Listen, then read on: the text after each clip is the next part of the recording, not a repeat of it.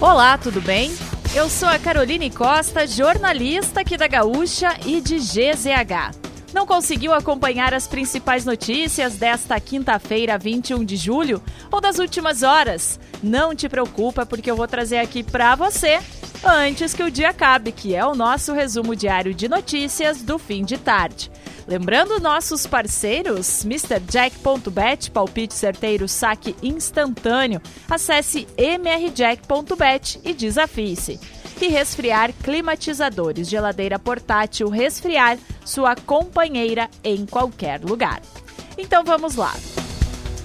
A Secretaria Municipal da Saúde de Porto Alegre anunciou a vacinação contra a Covid-19 para as crianças de 4 anos a partir de amanhã.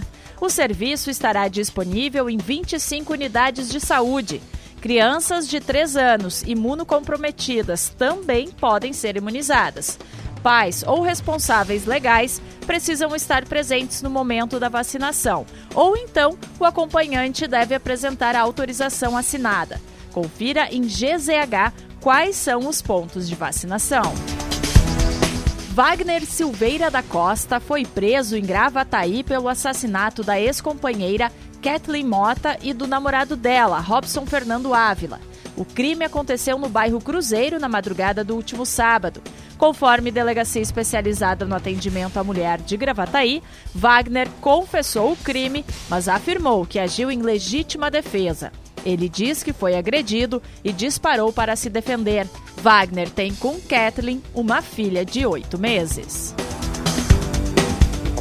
O ministro Edson Fachin, presidente do Tribunal Superior Eleitoral, deu cinco dias para Jair Bolsonaro se manifestar sobre ataques às urnas eletrônicas e ao processo eleitoral. Na última segunda-feira, o presidente da República apresentou para chefes das missões estrangeiras suspeitas já desmentidas por órgãos oficiais sobre as eleições de 2018 e também sobre a segurança dos equipamentos.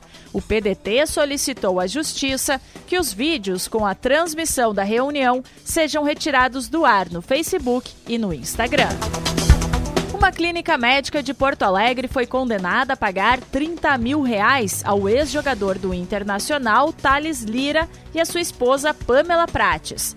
Conforme decisão da Vara Civil do Foro Regional do Partenon, médico da clínica enviou uma mensagem ao casal com o objetivo de diminuir os autores em função da cor de pele. GZH entrou em contato com a defesa da clínica, que enviou uma nota informando que o processo está em fase de recurso e que os fatos estão sendo debatidos em juízo. O presidente da FUNAI e delegado da Polícia Federal, Marcelo Xavier, abandonou o terceiro encontro de altas autoridades da Iberoamérica com povos indígenas depois de um ativista chamar de miliciano e criticar a gestão. O evento ocorreu em Madrid, na Espanha. O ativista atribuiu ao presidente da FUNAI culpa na morte do indigenista Bruno Pereira e do jornalista inglês Don Phillips. Se quiser saber mais sobre algum desses assuntos e muitos outros, além dos nossos colunistas, áudios, vídeos, é só acessar gzh.com.br ou o aplicativo de GZH. Amanhã a gente volta aqui antes que o dia acabe. Até lá!